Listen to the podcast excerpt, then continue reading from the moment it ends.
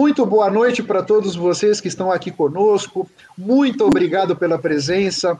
Hoje eu vou conversar com duas feras sobre um assunto super atual. Então, primeiro, se você não me conhece, está comigo aqui no YouTube pela primeira vez, por favor, não deixa de se inscrever no meu canal e clicar no sininho. Eu trago conteúdos nesse canal no YouTube sobre liderança, sobre carreira, sobre autoconhecimento. Meu nome é Otávio, uma honra estar com vocês todos aqui.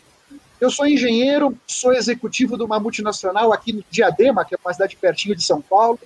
Dessa planta, nós somos responsáveis por atender os clientes na América do Sul.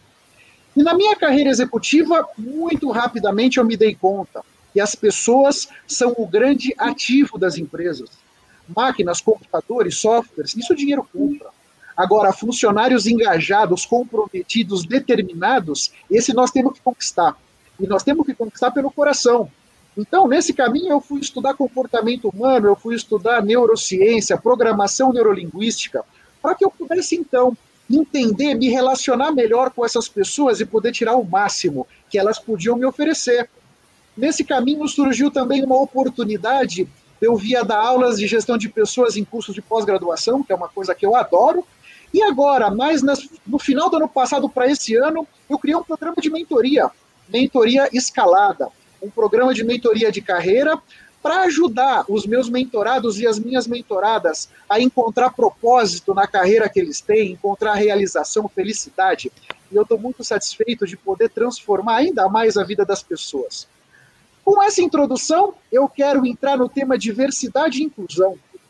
A grande verdade é que nós vivemos num mundo com um processo de transformação acelerado.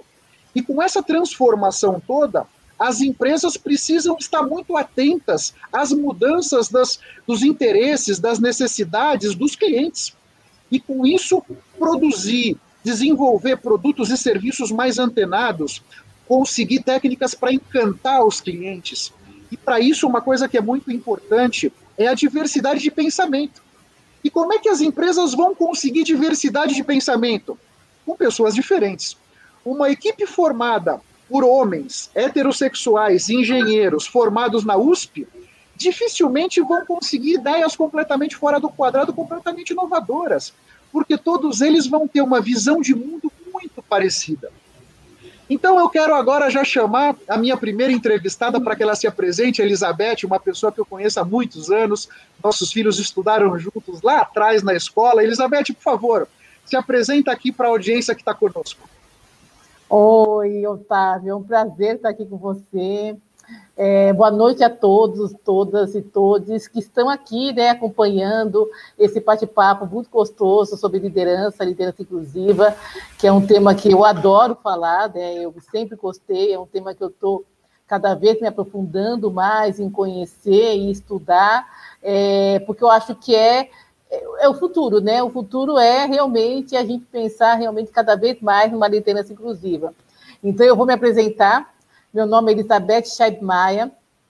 Eu sou advogada, matemática, e mudei a minha carreira para montar uma consultoria ligada à diversidade, que chama Uzoma Diversidade, Cultura e Educação.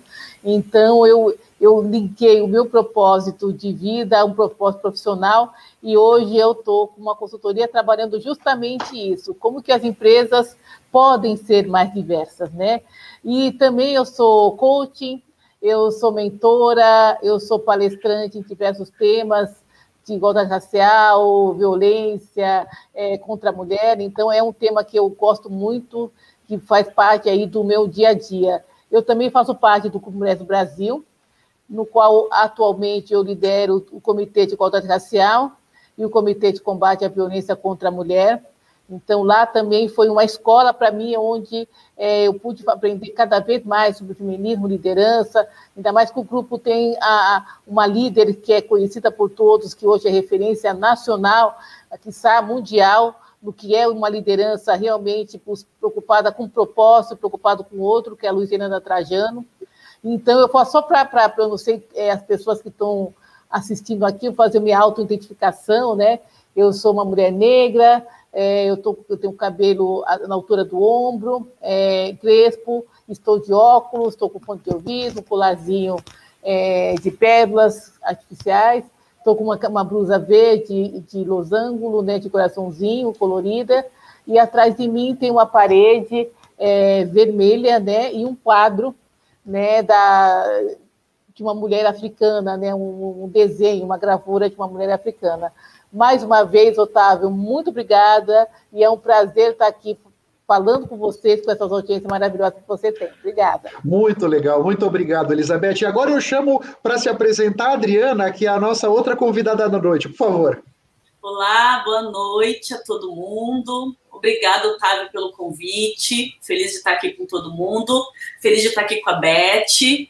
Eu já conheço a Beth aí de, de nossos voluntariados. Vou contar um pouquinho de mim. Meu nome é Adriana Alves, uh, sou gestora de uma empresa americana, multinacional, aqui em São Paulo. Sou mãe da Alicia e da Olivia.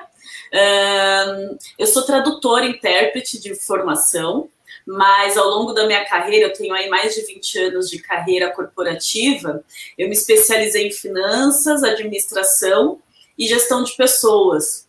E agora, recentemente, eu também me especializei em gestão de projetos e diversidade e inclusão. É, além dessa minha carreira corporativa, eu também me adentrei bastante no voluntariado. Então, hoje, eu também sou uma, um uma membra né, do Comitê de Igualdade Racial do Grupo Mulheres do Brasil. Lá eu também coordeno o Aceleradora de Carreiras, que é um programa incrível que faz com que mulheres negras uh, ocupem mais espaço no, no, na alta gestão, no, nas grandes corporações, a gente faz com que é, essas transformações aconteçam com elas e com essas empresas também. Nós estamos, inclusive, na nona edição, tá? É, eu também tenho, sou cofundadora de uma ONG uh, que chama Ajuda Ela, que dá assistência a mulheres que sofreram uh, violência doméstica ou estão em um relacionamento abusivo. Também sou mentora de carreiras, uh, participo de mentorias, uh, tanto no Mulheres do Brasil, no Aceleradora, quanto em outros projetos aí que me chamarem. Eu acho que é isso. E eu amo muito trabalhar legal. com pessoas, eu, eu gosto muito de trabalhar com pessoas. Acho muito é legal. Muito legal, é uma honra para mim ter vocês duas aqui. Muito obrigado pelo convite. E já vamos começar, já que nós já aquecemos os nossos ah. motores, e eu queria saber a opinião da Adriana. Como é que você vê, na situação atual do mercado brasileiro, como é que estão as práticas de diversidade e inclusão nas empresas? Como é que você vê essa questão? Olha, Otávio, uh, eu acho que, que as coisas estão se transformando sim, né? Eu gosto sempre de olhar o copo cheio. É, há muito o que fazer? Há, né? Mas a gente já está se transformando, as coisas já estão mudando, isso é muito bom. Se a gente olhar para trás, é, por exemplo, as experiências que eu já tive dentro do corporativo como mulher negra, eu olho e falo, a gente já está melhor. Óbvio que tem muita coisa a fazer, mas há um engajamento, há uma vontade aí dentro das empresas. Mas eu sempre gosto de separar, né, dividir um pouco os cenários. Então, assim, hoje a gente sabe que de uns tempos para cá, de poucos meses para cá, ficou muito em voga a, o tema diversidade e inclusão, né? Então, muitas empresas foram se impressionadas. A gente não pode dizer que não é isso, que sim, elas têm aí também uma pressão os investidores, né, todo o valor de mercado mudou em relação à sustentabilidade, à diversidade. Então, elas correram atrás desse tema. É, então, o que eu vejo hoje é que sim, tem muita empresa engajada, muita empresa querendo fazer a diferença, mas algumas ainda estão ali na superficialidade, né? É, é algumas que estão iniciando, outras que eu diria que se mantém nesse superficial, né, que talvez ainda tem que mudar muito essa estrutura organizacional, a cultura dela ainda tem que dar uma mexida. Então, elas estão ainda muito no superficial, outras estão fazendo essa transformação. É um trabalho, às vezes, de formiguinha, é, mas existe essa força de vontade, e outras já têm uma meta. Né? Isso eu gosto muito, assim, das empresas que impõem metas, que falam, não, até tal ano eu quero aqui pessoas uh, trans, mulheres negras em cargos de liderança, eu quero tirar aquela aquela meta só para cumprir cota, eu quero fazer acontecer. Então, é muito importante também, a gente pode discutir isso com mais calma mais tarde. É, existe uma transformação, mas ela não pode ser superficial, ela tem que ser de dentro para fora. Eu estou vendo isso acontecer, né? Eu tenho esperanças de que isso vai ser muito mais transformador do que está acontecendo agora, mas tem muita coisa para fazer ainda. Mas como eu sempre olho o copo cheio, eu ainda tô, eu tô com um olhar crítico, né? Mas eu olho o copo cheio. Perfeito, muito bom, muito bom. E você, Elizabeth, como é que você vê essa questão das práticas de diversidade e inclusão nas empresas hoje? Bom, olha, essa eu, eu sou que nem a Adriana, eu sou bastante otimista, né? Eu acho que estamos tendo muitos avanços, né, nos últimos anos. É, houve aí uma, uma, uma, um empurrão aí para que as empresas despertassem a partir de maio, vai fazer um ano agora, dia 25 da morte do George Floyd, então acho que isso fez com que essa agenda tivesse um avanço muito mais rápido, né? Porque foi uma coisa que Vidas Negras Importa trouxe essa temática muito forte. Então, essa questão de diversidade passou, já era pauta de algumas empresas, agora passou a ser uma pauta de urgência que as empresas não, não podem deixar de falar, né? Então, é um processo, né? É, falar de diversidade e inclusão é, é, é um processo, as empresas estão aí trabalhando para que isso aconteça, estão é, redefinindo os, os seus modelos, né? Estão fazendo um processo interno de algumas, né? Então, eu sempre há exceções, né? Estão fazendo um processo interno de se reeducar, né? Porque é uma desconstrução para construir uma, algo novo. Então, as empresas estão nesse processo, muitas delas, outras já passaram por esse processo, para que a gente, para que elas possam ter mais diversidade, né? Então, e ainda nós temos ainda uma pressão é, é, morte de Floyd, tem uma pressão econômica da Bolsa de Valores, nós temos a pressão da Nasdaq, então as multinacionais principalmente vivem uma pressão muito grande para que a gente tenha uma diversidade. Então, esse processo está acontecendo ao longo do tempo, é, é, temos um caminho ainda a seguir, mas eu acho que é um caminho que não tem mais volta. Eu acho que agora é, é andar para frente, não tem volta, né? Eu acho que isso que é o importante, né? Eu concordo, eu concordo com vocês que muito tem sido feito, e o que eu vejo como incrível é o avanço que as práticas de diversidade e inclusão tiveram do começo da pandemia para cá.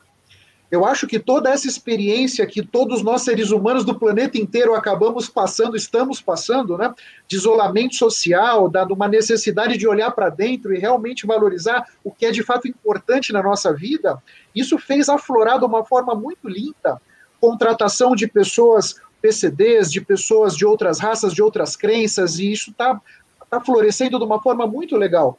Concordo que ainda temos um longo caminho pela frente, mas, como a Adriana e a Elizabeth disseram, estamos pelo menos numa, num caminho auspicioso, né? Exatamente. E aqui, vocês to tocaram no assunto cultura empresarial, né?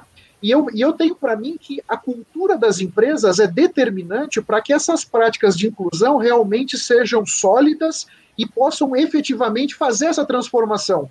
Como é que você vê, Elizabeth, esse ponto da cultura empresarial nesse jogo da diversidade e inclusão?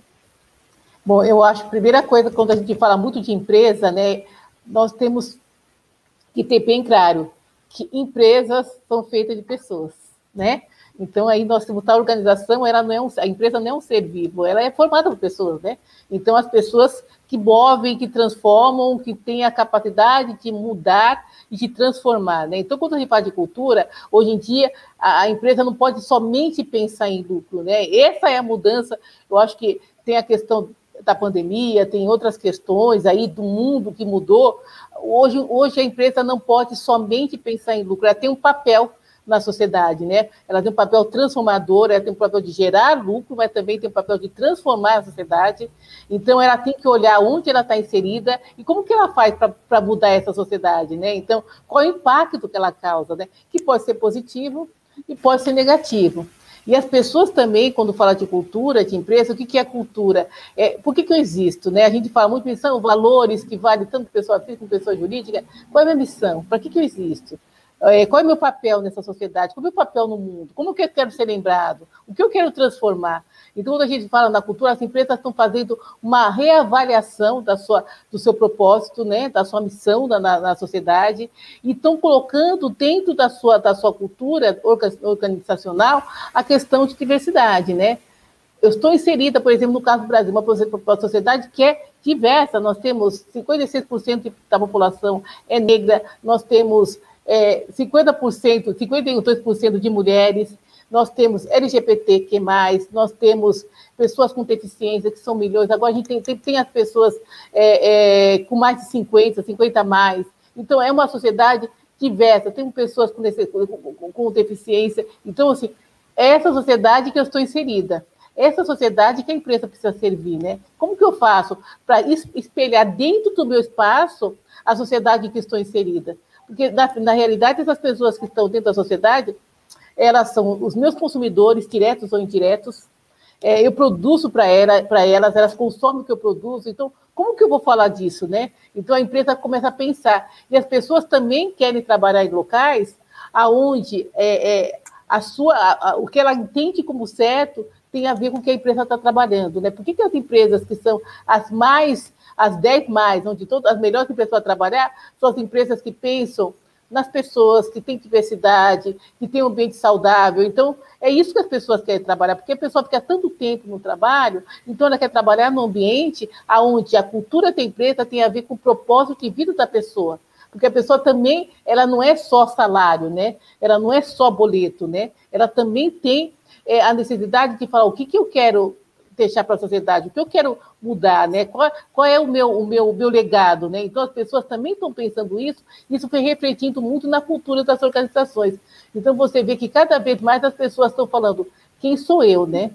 Quem é essa empresa? O que eu vou deixar? O que eu quero construir? O que eu, qual é o dano que eu, causo, que eu causo no meio ambiente? Qual é o dano que eu causo para as pessoas? Eu tenho que pensar no consumo consciente também, o que, que eu devolvo para a sociedade. Então, tudo isso faz parte hoje de uma construção de uma sociedade mais igualitária. Né? Então, a gente mudou muito. Acho que a pandemia ela acabou trazendo esse, esse, despertando esse olhar que as pessoas pareciam que estavam, que eu não posso mais pensar só em mim, né? O que, que acontece com a pandemia? Eu não uso máscara para mim, eu uso máscara por causa do outro, né? Então eu estou começando a pensar no outro, né? E isso é uma mudança sensacional, né? Quem está aproveitando esse momento para crescer internamente vai sair fortalecido desse processo quando a gente acabar, né? Então acho que isso é a beleza, né? Claro que sim. É. E como é que você vê, Adriana, essa questão da cultura na diversidade e inclusão? Olha, é, talvez nós aqui, né? Não sei quem está assistindo a gente, aliás, boa noite de novo, mas eu sou de uma época uh, meio old school, assim, né, em relação à, à gestão de pessoas. Aquela época que eu não era uma gestora, mas que os líderes, eles não tinham essa sensibilidade, né? E é, é isso que eu, que eu, gosto muito de trabalhar com a minha equipe lá na empresa onde eu, eu, eu sou líder. É, os valores como ser humano, né? Tem que estar muito presentes dentro da empresa. Eu sempre digo, não é possível a gente separar o que temos, o que passamos em casa, com o que estamos levando para o trabalho, né? Somos um indivíduo só. Então, é impossível a Adriana deixar para trás, ali na porta da empresa, os problemas dela do lado de fora. Né? E isso tudo também é relacionado à diversidade. É, então, quando, quando a empresa realmente promove uma diversidade, e, e sempre lembrando, né, gente, diversidade somos todos nós né? Eu, a Beth, o, Otávio, todo mundo que está aqui, somos parte dessa diversidade. O, o, a grande questão é que as empresas elas não, elas não refletem essa diversidade. E quando elas incluem, quando elas contratam, é, muitas delas ainda estão muito despreparadas para que acolham essas pessoas, né, dos grupos minorizados. Uh, e eu acho que é isso que, que a cultura empresarial precisa olhar cada vez mais. Não adianta a gente contratar e a gente não ter esse olhar, a peculiaridade daquele indivíduo, a realidade, de onde ele veio, quantos transportes públicos ele pegou para chegar ali, né? É, então é muito importante que essa empresa tenha esse olhar mais humanizado. Não dá mais para a gente falar, ainda mais em tempos de pandemia, sobre números e somente, sobre resultados. A gente precisa falar sobre o ser humano né? E a empresas, tá, as empresas que têm esse olhar estão saindo na frente. Né? Então é muito importante que todos os níveis da organização estejam atentos a isso. Quando a gente fala de diversidade nas empresas, é, a gente não pode só jogar na mão do RH essa responsabilidade. Muitas empresas têm feito isso. Uh, a diversidade, a inclusão e o pertencimento, elas precisam ser estudadas em todos os níveis de gestão. Né? Então, eu estou falando dos fundadores, eu estou falando da, dos altos executivos, alta gestão, para depois passarmos para os outros líderes e gerências. É todo mundo dentro dessa mesma cultura, todo mundo engajado, todo mundo estudando e principalmente ouvindo. Né? É, é, é difícil? É muito, porque a gente aí está cutucando muitas feridas, a gente está falando de vieses inconscientes, é muita questão do nosso próprio autoconhecimento que talvez aquelas pessoas que estão lá em cima na autogestão não querem tocar no assunto, mas é importante, porque se a gente quer falar de diversidade, se a gente quer falar de pertencimento, a gente precisa tocar nas feridas, né? E o Brasil, a gente sabe que a gente tem esse grande costume de colocar a sujeira para debaixo do tapete. E a gente está vendo que cada vez mais a gente tem falado desses assuntos que muitas vezes incomodam, mas que são necessários. A gente precisa falar deles. E a alta gestão precisa uh, ser responsável também por essa transformação. E é isso. Se o funcionário não vê essa empresa uh, sendo transformada de cima né, hierarquicamente falando nessa forma mais vertical, ele não vai se ver lá. Né? Então, a cultura organizacional ela precisa estar muito bem em todos os níveis. Eu acho Perfeito. que é isso. Eu concordo com vocês, eu acho que a cultura é fundamental. E vocês falaram em alta gestão, e eu trago também a questão da média gerência, né? É. Porque muitas vezes, lá na alta gestão, as coisas estão relativamente bem resolvidas, vamos dizer.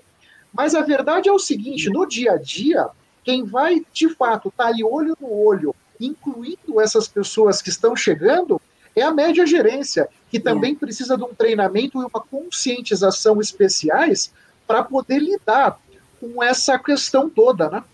E aqui nesse ponto tem um comentário do Juscelio que eu achei muito interessante, e ele diz o seguinte: Elizabeth, Adriana, como combater o racismo estrutural no ambiente empresarial? Uma vez que o mesmo, em alguns casos, tem a ver com a ignorância. Como é que vocês veem essa questão do racismo estrutural? Quem gostaria de ajudar aqui o Juscelio? Bom, eu posso começar aqui, depois que a Adriana queira, ela complementa. Eu acho assim, é, a gente tem que entender que a gente foi, a, sociedade, ela é racista, a gente foi criado numa sociedade, sociedade a sua, a sua estrutura é machista, é homofóbica, é, é, é misógina, essa é a estrutura que a gente foi, foi, foi, foi moldado, né? E a, a gente precisa entender essa sociedade e modificar, né? Não existe modificação, é, não existe mudança se a gente não tomar consciência que a gente vive nessa realidade e que quem é responsável pela mudança somos nós, né? Acho que isso também é uma coisa. Senão a gente coloca muito a culpa e a solução no outro. Nós somos responsáveis por essa mudança. Acho que essa também é um aprendizado que veio aí com essa pandemia. Nós somos responsáveis. Então, a gente, a gente reconhece o racismo estrutural, reconhece que a sociedade tem o racismo estrutural, reconhecemos que a sociedade é homofóbica, reconhecemos que a, a sociedade é misógina. Mas como que eu mudo isso? Esse é o. O que, que eu faço para mudar isso? Qual é o meu comportamento para que isso mude dentro de uma sociedade? Primeira coisa, o básico para se falar de combater racismo estrutural é a gente conhecer e estudar um pouco da nossa história. Acho que conhecer e estudar é o, é, é o básico, né? Vamos conhecer estudar um pouco da história do Brasil, estudar um pouco de racismo, a história da abolição, da, da, da, da escravatura no Brasil, pós-abolição. Precisamos conhecer um pouco da nossa história, precisa conhecer também, por exemplo, eu falo também não só de raça, mas também da questão é, da misoginia, do machismo, né, que a gente vive aí e que mata, né, o machismo mata, precisam conhecer tá, onde que isso veio, que eu não valorizo a mulher, que eu não valorizo a pessoa negra, que eu acho que o, que o, que o deficiente não, não tem capacidade, que eu acho que o velho ele não tem capacidade, é pela educação. Acho que mudanças para a gente combater na empresa, na sociedade, um todo, porque a empresa nada mais é do que um, um, um, pequeno extrato da sociedade. A empresa não é um ser à parte, ela não tem vida própria. A empresa é nada mais que uma, um pedaço da sociedade. Então, o que tem na sociedade tem da empresa, e se a gente mudar isso, a sociedade, a, a empresa simplesmente vai retratar e espelhar aquilo que tem na sociedade. Então, isso passa pela cultura, é, é, é, auto, é, né? Primeiro, vamos conscientizar. Eu tenho um problema com o que eu resolvo. Então, assim, existe racismo? Eu sou racista? Como que eu mudo isso? Né? Tem uma, a, a, essa última pesquisa do, da locomotiva que saiu, é aquela, aquela coisa assim, as pessoas reconhecem que 80%, 89% da sociedade brasileira é racista, mas 4% apenas se diz racista. Então, quem são os racistas? Quem são os outros, né? Quem são os outros, né? Porque se não é sou eu, Quer dizer, quem são os outros, né? Então, é, essa, é esse lugar. Quer dizer, eu faço parte do outro, eu sou outro. Né? É. Eu tenho meus vieses que fazem com que eu seja racista. Porque eu fui formado nisso. A partir do que eu tomo, tomo consciência que eu sou racista, o que, que eu faço para mudar? É. Né? O que, que eu faço para mudar? Esse é o ponto da virada. O que, que eu faço para mudar? Você fala muito também, o, Otávio também fala de autoconhecimento, dessa autoconsciência, né? tomei, a partir do momento que eu tomo a consciência que é um problema e eu não, não faço nada para que isso mude, alguma coisa errada, né? Eu preciso mudar. E você falou uma coisa né, anteriormente, você fez um comentário quando você falou tal de gestão e da média gestão. Uma coisa que eu, que eu, que eu aprendi muito e, e, e acho que a, a, a, alta gestão, se ela está exemplo, o exemplo arrasta. Isso. O, o exemplo arrasta, gente. Isso é uma coisa. É, a, a Luísa fala isso, ela fala, é. você não é o que você fala, mas é, é o que você faz. Né? Exato. Então, se a, se, se a, a liderança, o papel da liderança também é esse, né? É. Ele é transformador. O líder que, que, conhece o seu papel, ele transforma. Ele transforma a, os seus pares, ele transforma a média, ele transforma as pessoas que estão na base da pirâmide, ele transforma, porque o exemplo transforma. Né? É, então, é, isso é, é, bastante importante falar, porque então a gente começa a achar, não, ele vai ser modelo, ele vai ser transformador. E a gente teve aí casos assim, é, falando de empresa, o que, que é hoje o Magazine Luiza, o que, que é o Frederico Trajano, o que, que, o que, que é a Luiz Helena Trajano. Eles são exemplos, eles estão transformando pelo exemplo, eles não precisam fazer discurso, não falar nada, eles transformam pelo exemplo. Quem trabalha lá é que seguir aquele modelo, aquele líder. Né? O bom líder é esse, é aquele que tem seguidores, né? As pessoas querem seguir o bom líder, né? A gente, você que está palestra de liderança, de gestão, é isso. Esse é, o, esse é o exemplo do líder. O líder é aquele que tem seguidores, aquele que está exemplo, aquele que todo mundo quer estar tá junto. É isso. Perfeito. É isso Quer mesmo. complementar, Adriana, sobre a questão é, do racismo estrutural? A Beth falou tudo e eu acho que é que é isso também, sabe? Os líderes precisam ser exemplo. Dentro das corporações, além das ações, né, os programas afirmativos, ou seja, é, educação, fazer treinamentos dentro da, da empresa, fazer o recrutamento de uma forma justa, ou com olhar, né, na diversidade, sem trabalhando o viés inconsciente ali, ou seja, é, eu estou contratando alguém que se parece comigo, porque é isso, a gente está acostumado a contratar, e a gente levando em consideração que a grande maioria aí é de homens brancos dentro das corporações, a tendência é que a gente repita isso nas contratações também. Então, é esse olhar né, de conscientização. Como que a gente faz para combater o racismo quando a gente sabe que também parte dele é, provém da ignorância, do que a gente, é que eu estava falando, né? A gente põe, pôs muita sujeira debaixo do tapete, a gente não quer falar. mas as empresas são responsáveis por essa informação, por falar. Então, além das ações afirmativas, colocar programas de treinamento e desenvolvimento para os líderes, não só os de média, mas de alta gestão, é, convidar pessoas para palestrar, para falar, né? E, e, porque é muito importante a gente ouvir o outro lado.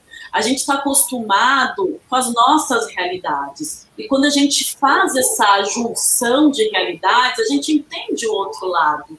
Né? É, é, é esse o grande toque, assim, né? De como a gente trazer aquela pessoa que talvez está na ignorância, que talvez seja uma pessoa preconceituosa em todos os níveis, como que a gente traz ela para a gente? Né? Eu sempre sou muito daquelas pessoas que conversa, entende primeiro para depois.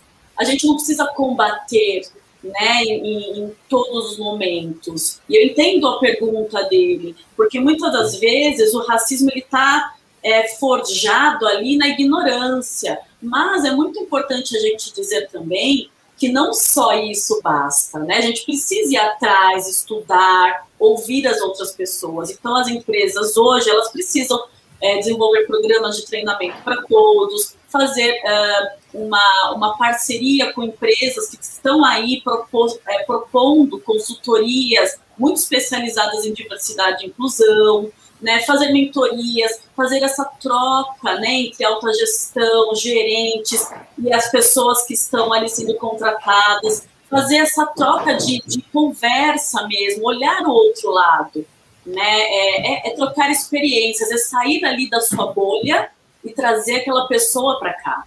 Né? E eu acho que é uma transformação isso, essa troca de experiências.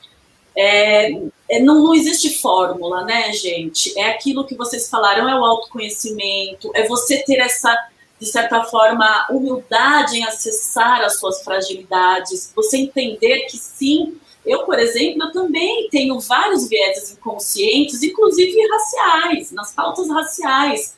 Né? A gente está ali dentro de uma bolha que a gente foi vendo aos poucos que a gente estava dentro. Então eu tenho esse trabalho comigo mesma, mesmo sendo uma mulher negra. E em outros níveis, eu também tenho privilégios de em relação a outras pessoas. E é um trabalho realmente diário. Né? Não é fácil, mas o primeiro passo é reconhecer que precisa ser uh, acessado, né? As nossas fragilidades, as nossas ignorâncias e trabalhar com quem está do lado. Eu acho que é isso. Perfeito. E aqui tem uma outra pergunta muito interessante da Maiara. Boa noite. Sobre o papel das empresas não visarem apenas o lucro. Como mudar essa cultura na empresa? E como não deixar que ela perca competitividade em relação às outras que não têm essa preocupação? Aqui, Maiara, eu vou até pedir uma licença para as minhas convidadas para eu responder o começo dessa aqui, porque veja só, Maiara, já existem muitos estudos de consultorias internacionais com pesquisas em vários segmentos de negócios de várias partes do mundo, mostrando que empresas mais diversas, essa, essa, essa maior diversidade se retrata em maior lucro, maior lucratividade, clientes mais encantados, produtos e serviços são desenvolvidos mais antenados com as necessidades e interesses dos clientes. Então, a verdade não existe uma dicotomia entre diversidade e resultado financeiro é uma coisa só. E digo mais, a diversidade potencializa o resultado financeiro. Exatamente. Como é que você vê, Elizabeth? Exatamente, você falou bem. A diversidade, não só a diversidade, né? A empresa que tem uma cultura é, com propósito, ela, ela, ela, ela vai lucrar, ela está lucrando na crise, né? E nós temos aí exemplos de empresas, né? Que é, é, é complicado falar, mas que está lucrando na crise, porque as pessoas são fiéis às empresas que têm valores que são similares a ela, né?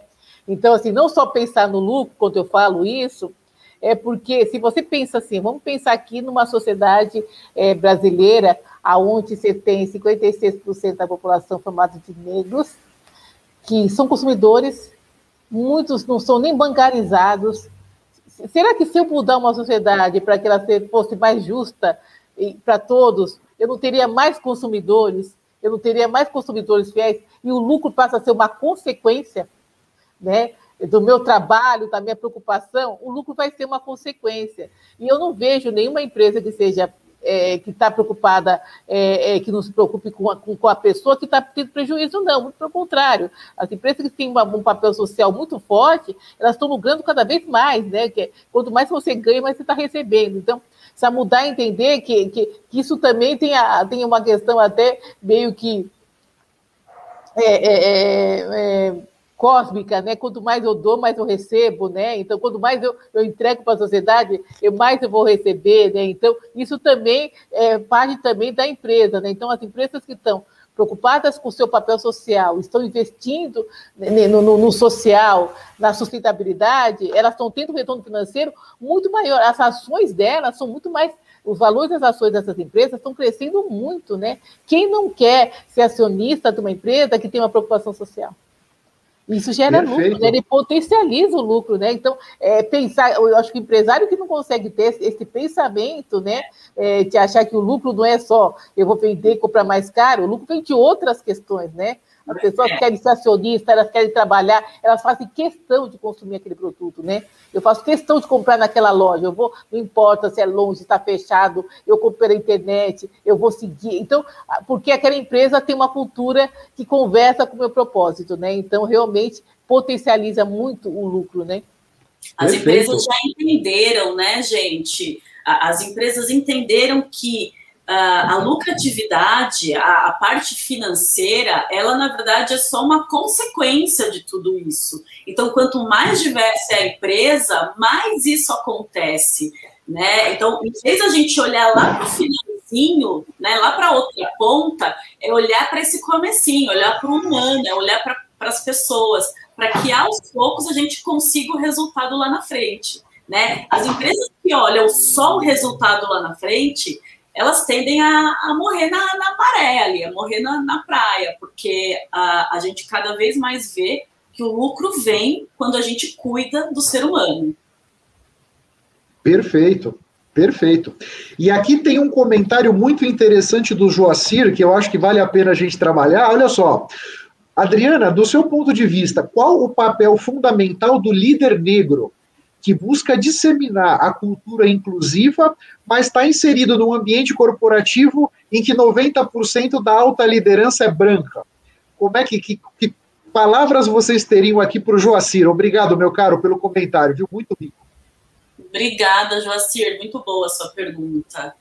Olha, é, é aquilo que eu falei no comecinho, as coisas estão mudando, né?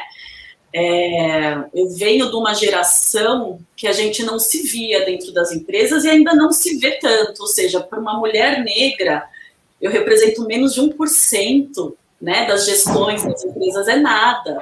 Qual é o papel fundamental da Adriana aí dentro? Né? É fazer essa provocação, é fazer essa mudança, trazendo mais mulheres para dentro dessa empresa, trazendo outras pessoas de outros grupos para dentro dessa empresa, fazer essa. Eu sempre falo, né? É, foi muito difícil. O meu, o meu caminhar é, no corporativo não foi flat, não foi linear, né? Como a gente vê em outros casos, as pessoas que se formam na faculdade, fazem um curso no idioma, vão fazer um intercâmbio lá fora e voltam. Blá é, é muito difícil, né, para a gente, para minha realidade foi muito difícil. E aí, quando eu, eu tive a oportunidade de acessar outros papéis de gestão, eu olhei e falei, cara, é agora que eu vou fazer essa transformação aqui dentro. Então, sim, o nosso papel é fundamental. E é por isso que hoje eu falo, é, eu mentoro. Dá para fazer, além de dentro da empresa, Joacir, outros papéis no voluntariado, impulsionar, ser exemplo, né, que é o que a Beth falou. O bom líder, ele precisa ser exemplo. E para ser exemplo, ele precisa mexer com essa estrutura lá dentro dessa empresa. E como a gente mexe? É conscientizando as pessoas, é sendo exemplo, é contratando pessoas diferentes, né, daquele daquele universo, né, majoritariamente branco e, e masculino demais. É, é um papel de uma grande responsabilidade, né? Porque você carrega aí grandes desafios, muitos deles eu diria, a gente leva muito não, né? A gente é confrontado mas é, é com inteligência também. A gente precisa ter sabedoria. Eu sempre brinco que a gente não pode, é, a gente não pode perder aliados.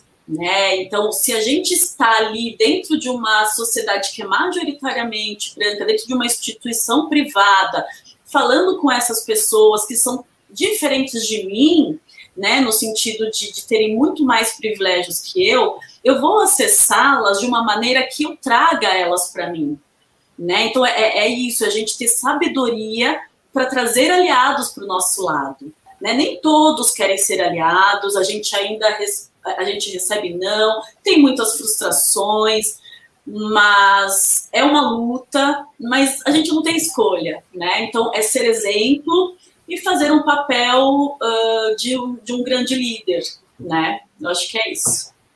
Perfeito. Elizabeth, quer complementar eu de quero, alguma maneira? Eu quero complementar. Eu, eu, eu, eu lembro, é ele falou uma pergunta, né, de ser um líder né, é, negro numa instituição em que 90% da liderança é, é, branca, né? Ou melhor, 99% da liderança é branca, é. né? É, se fosse, já fosse 10, eu teria uns amiguinhos, né? Mas a gente está falando de 99% é, é branca. Esse é o papel, né? Esse papel de ser o líder que inspira, o líder que é modelo.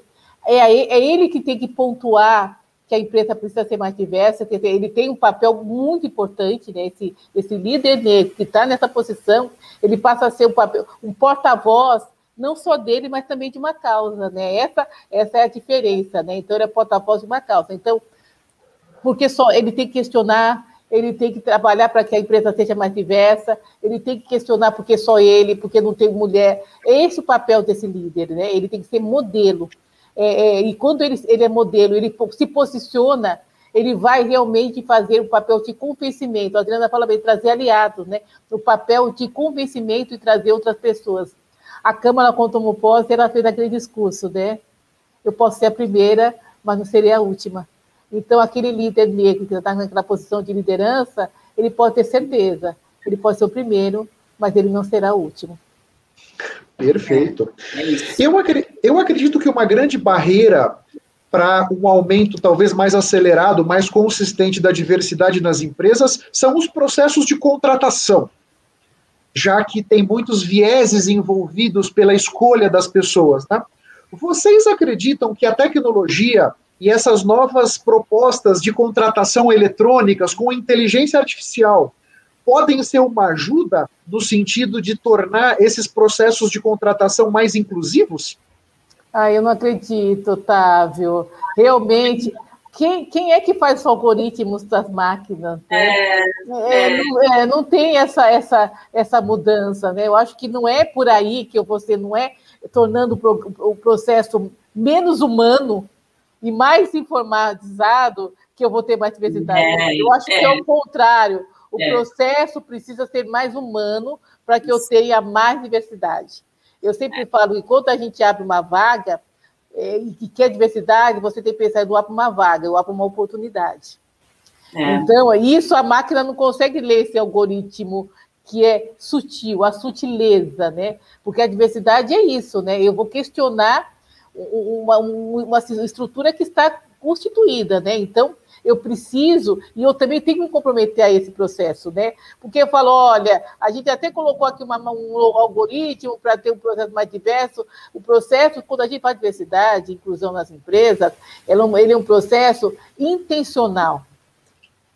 Né? Ele é um processo intencional. Então, não é um processo aleatório que a máquina vai fazer, não, eu vou fazer agora, é o que vier. Não, é um processo intencional de busca ativa para que eu tenha mais diversidade, para que eu dê mais oportunidade para que, na empresa. Então, essa é a diferença. Então, eu não acredito nesses processos a cega. Olha, nem processos a cegas eu sou muito chegada. Eu acho que é, que é o olho no olho, é o sentir, é eu tô, estou abrindo oportunidade, é, eu quero conhecer a história desse candidato que eu estou contratando. Porque às vezes eu não quero. É, o que faz parte também da, da liderança, e faz parte também, é a escuta, né? É, é, é eu quero escutar a história desse candidato, né? Eu quero vivenciar, eu quero ver o brilho no olho dele quando eu estou entrevistando, né? Eu quero saber por que, que quais foram as suas dificuldades. É isso que faz a diferença. Então, não, não, não, não, não acho que seja processo às cegas, Não acho que é um processo é, mecanizado, eu acho que é realmente um processo ativo, intencional, te abrir oportunidade e olho no olho. Né? Isso que vai fazer a transformação para que eu tenha mais diversidade. Quando chegar no patamar que eu tenha diversidade, que isso já está, que as pessoas já, já, já desconstruíram o seu viés, nós temos uma sociedade mais diversa, uma sociedade que todo mundo busca, aí faz sentido, mas antes disso, não. Perfeito. É. Adriana, algum comentário sobre isso? É, inclusive, eu assisti há pouco tempo um documentário chamado Coded Bias, que é justamente falando sobre os algoritmos, né, e como eles já têm esse, esse olhar, né, então é, são os vieses codificados, né, que é, na tradução livre. É como a gente já tem esse olhar totalmente é, é, com esse viés realmente, né, então as máquinas, elas não falam por si, a gente está falando aí de pessoas por trás delas. É, eu tenho visto durante a pandemia um, um, número crescente de empresas fazendo contratações e recrutamento através né, de tecnologias, meio que é, fazendo essa coisa mais no automático. A gente está falando justamente do contrário, né? a gente está falando sobre humanizar mais os processos. Então, e aí, é, falando de uma coisa mais polêmica, esses algoritmos não devem estar do nosso lado, né? A gente está falando aí do mesmo, né? Da grande maioria que já tem muitos privilégios, que fizeram esses códigos rodarem e, e selecionarem mais do mesmo, né? Então, não, para mim não, não funciona. Perfeito, ok, ok, justíssimo. Eu, eu ponto, né? Eu acho que essa questão dos vieses, e vocês têm. está super enraizado dentro de nós, né? Muitas vezes nós temos é. um determinado viés, mas nem sabemos. Né?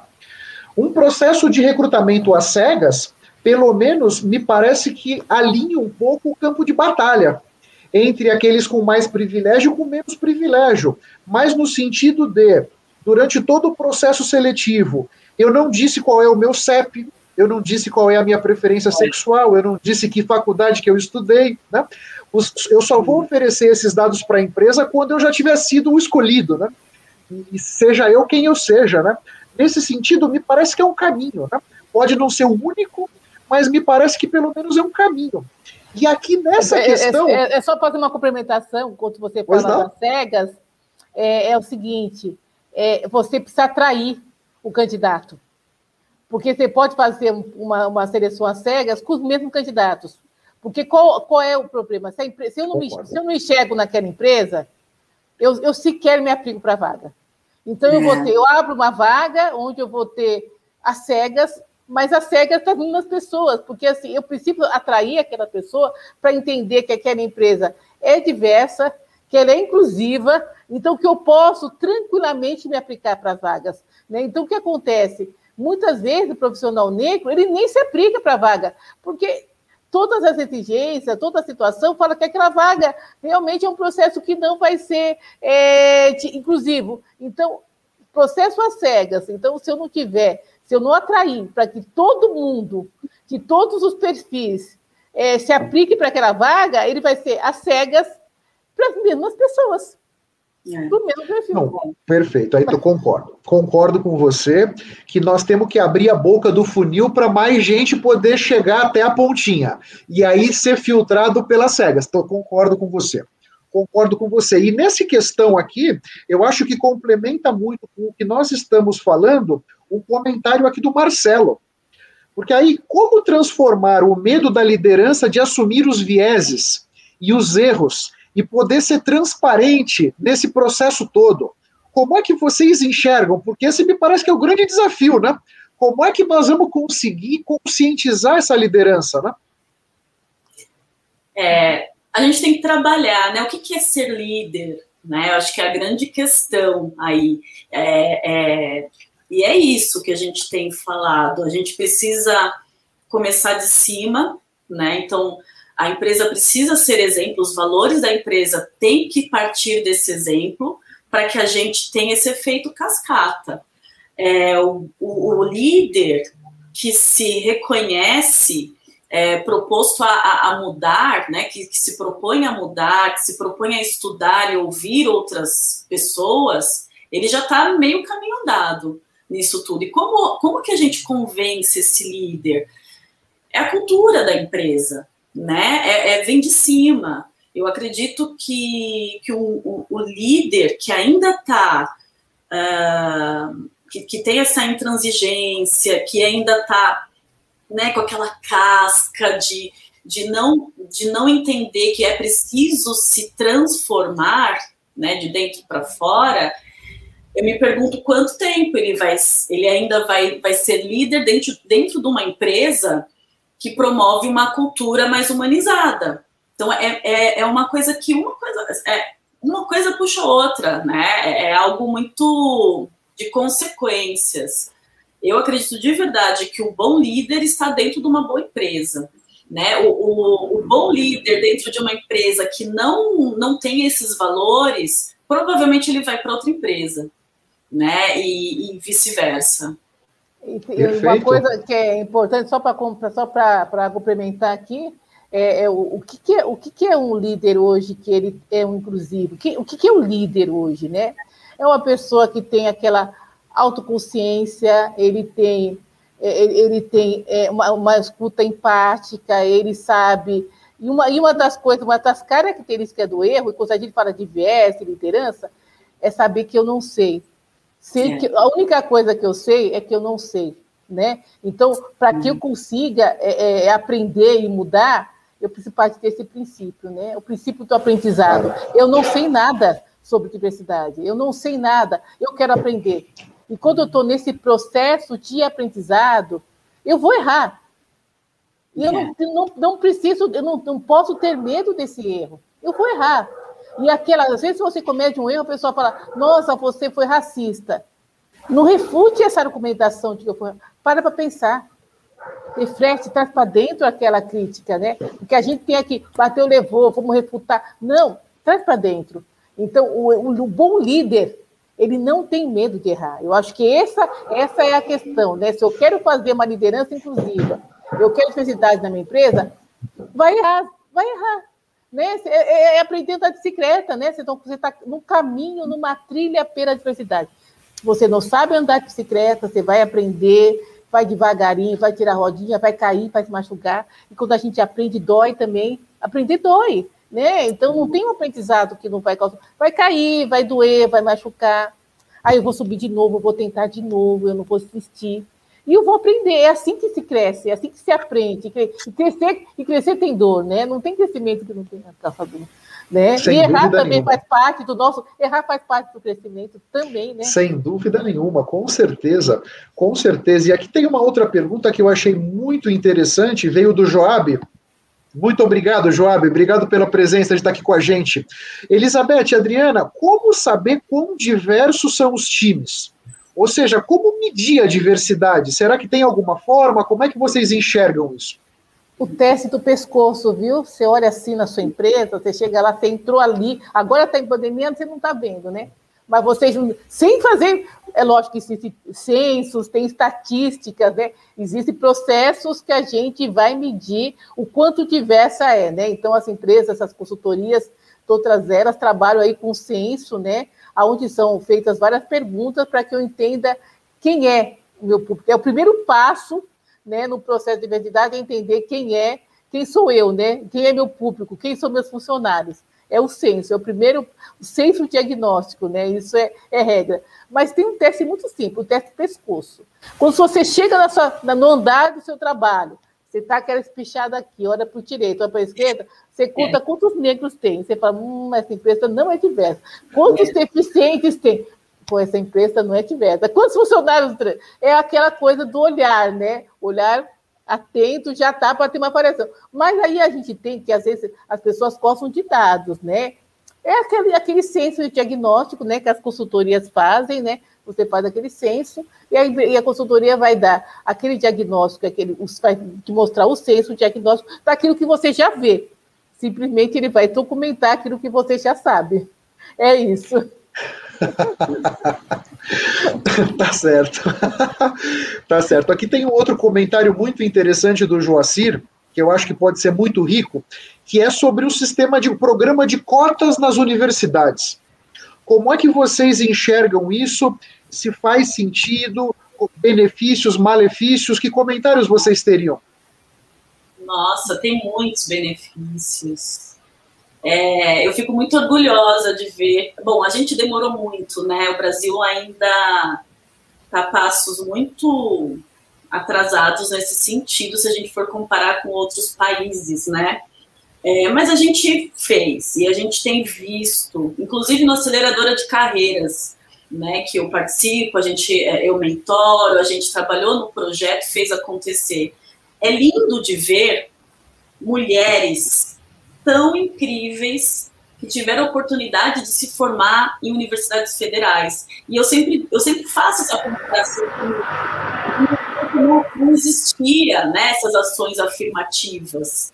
E, e, o quanto isso é necessário, né? Mas óbvio que não é só isso. A gente precisa fazer esse, esse ajuste, né, essa reparação, e depois as empresas precisam fazer um pouco mais. Mas é lindo, assim, Joacir. É, eu sou super a favor das cotas, porque é, potencial a gente tem de monte, de sobra. O que faltou foi oportunidade, né? O que falta ainda é oportunidade. Então, um dos, um dos das ações, uma das das questões aí que tem ajudado muito a gente reconhecer que realmente a sociedade está, de certa forma, mudando, são as ações afirmativas dentro das, das universidades. Eu, eu, vejo isso hoje, assim, tem que se mudar bastante, mas eu já estou sentindo que isso é, é, é bem impactante, na nossa sociedade. Muito legal. Elizabeth, algum comentário sobre o sistema Não, de cotas? O sistema de cotas, assim, é, é, é, primeiro que quando ele começou, né, todo mundo falava que ia, ia ter um, um, ia cair a educação no país, o que se provou foi, foi que não, né? Os alunos cotistas eram tão bons ou melhores do que o não cotista.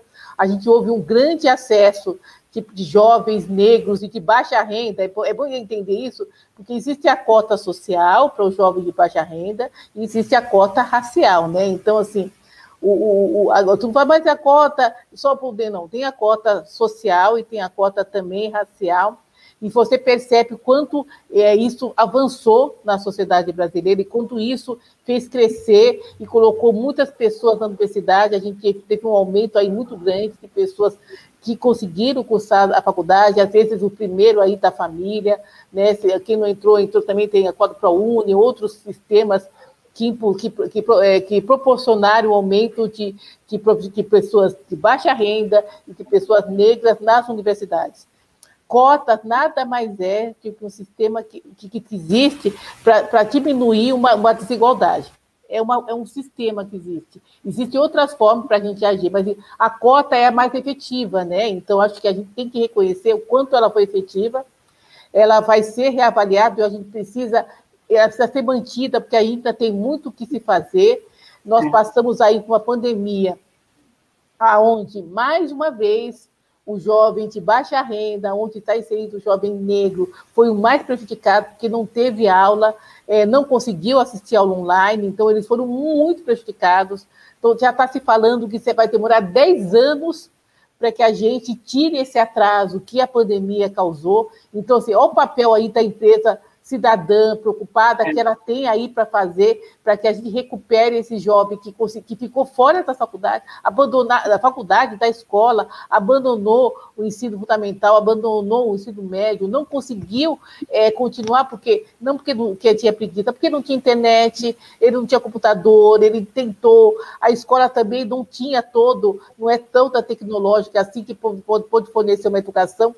Então, a gente tem um trabalho longo tomar consciência que a gente tem um papel, um trabalho longo a se fazer para fazer uma recuperação do prejuízo que se causou é, em razão da pandemia. Então, a gente tem que fazer vários trabalhos para que esse jovem seja de novo inserido na escola, porque quando você afasta ele do convívio, ele depois é difícil fazer com que ele volte, então a gente precisa trazer esse jovem de novo para a escola, né, porque a educação transforma, né, eu acho que a gente só vai transformar essa sociedade, através da educação, então a sociedade tem um, a educação tem um papel transformador, Então, a gente tem um papel como sociedade, como cidadão, como empresa cidadã, nesse processo de transformação da sociedade.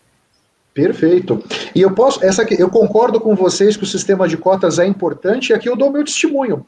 Eu sou engenheiro da Escola de Engenharia Mauá, que fica aqui em São Caetano do Sul, aqui do ladinho de São Paulo. Nós éramos coisa de 5 mil alunos e alunas, né? No período em que eu estava na faculdade, não tinha nenhum negro. Hoje talvez seja uma escola que a mensalidade pode ser de uns 3.500 reais, talvez. Não tinha nenhum negro, não sei hoje como está. E não só não tinha nenhum negro, como as aulas eram de manhã. Ou seja, que já é um dificultador também para uma família de baixa renda que de repente precisa estudar, né? Depois da faculdade de engenharia, eu fui fazer um mestrado na Escola Politécnica da USP. Nenhum negro porque, na verdade, os alunos da Poli que conseguem entrar na USP para estudar engenharia na USP são la crime de la crime, né? Uhum. É, é, é, a pontinha da pirâmide da sociedade. Então, realmente, essa questão do sistema de cotas eu acho que é uma coisa muito importante, um avanço que a nossa sociedade ofereceu para as classes menos favorecidas, e eu acho que a minha responsabilidade é proporcional ao privilégio que eu tive. Né? Então, hoje eu tenho muito claro que se eu cheguei aonde eu estou, foi pelos privilégios que eu tive, pela possibilidade de estudar minha vida inteira numa escola particular, fazer uma escola de engenharia numa escola particular, que me permitiu, enfim, tudo que a vida já me trouxe, e eu procuro, de certa maneira, devolver, mas realmente, é, é claro, a questão da facilidade que a vida é para aqueles que são mais privilegiados. Puxa, o papo está espetacular, realmente, ter essas duas feras aqui, para mim é uma honra, mas nós já estamos chegando próximos do final do nosso bate-papo. E muito obrigado a todos vocês que estiveram conosco. Nós chegamos a ter picos aqui de mais de 100 pessoas, 110 pessoas com a gente nas várias redes sociais. Muitíssimo obrigado. Tenho certeza que essas explicações e esses comentários delas foram muito ricos, pelo menos para mim, foram muito ricos. E aqui eu deixo para Elizabeth as suas considerações finais, por favor. Otávio, eu quero muito agradecer o convite, foi um prazer, foi um bate-papo muito gostoso, né? Então, eu só tenho a agradecer a Adriana, mais uma vez, parceira aí, amiga, parceira de voluntariado, né? Então, muito obrigada pelo, pelo papo também. E eu queria deixar uma frase, que é uma frase que eu gosto muito, da Madre Teresa de Calcutá, onde ela fala assim: sozinha eu não posso mudar o mundo, mas posso lançar uma pedra sobre as águas e fazer muitas ondulações. Então, gente, vamos jogar nossas pedras aí na água e fazer muitas ondulações para que a gente faça um mundo melhor para todo mundo. Muito legal. E sabe um ponto, só construindo em cima da frase dela? Na medida que 10, 20 pessoas jogam as pedras, a gente já não sabe mais aquela onda se foi da minha pedra ou da sua ou na verdade se aquela onda foi formada pelas ondas das nossas pedras, né? No final das contas, todos contribuímos para um bem comum sem saber bem o impacto que nós estamos causando nos outros, né? Muito legal. Adriana, suas considerações finais, por favor. Gente, obrigada. Estou muito feliz de estar aqui. Obrigada, Beth, pela parceria.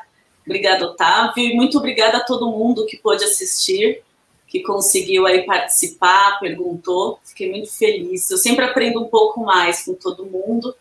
Eu acho que a minha mensagem final, é, falando de liderança, falando com todo mundo, né, é, é que a gente se disponha a aprender mais, né, e, e não só ah, dentro do, do, corporativo, mas a sociedade civil em geral, né? Que vocês estejam dispostos, que nós estejamos dispostos a entender, a ouvir mais e principalmente acessar as nossas vulnerabilidades, as nossas fragilidades.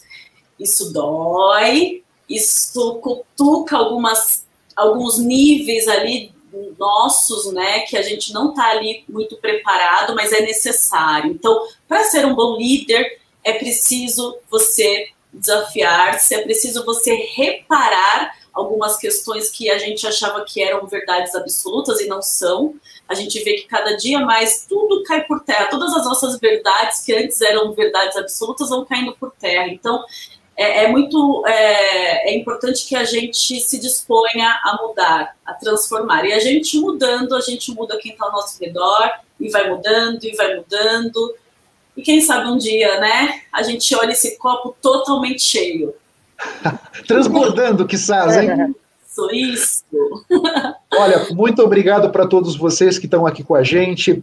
Eu acho que a, a minha consideração final é que nesse século do 21, em que tudo muda, muda como a gente vive, como a gente trabalha, como a gente se relaciona, como a gente aprende, como a gente compra, como a gente faz tudo na nossa vida, nós temos que estar sempre interessados e dispostos a nos transformar, a nos transformar na nossa melhor versão, a transformar os nossos pensamentos, os nossos hábitos, os nossos comportamentos, as nossas emoções para que a gente possa ser capaz de aproveitar tudo que essa vida linda tem para nos oferecer e conseguir ir significando as nossas experiências da melhor forma.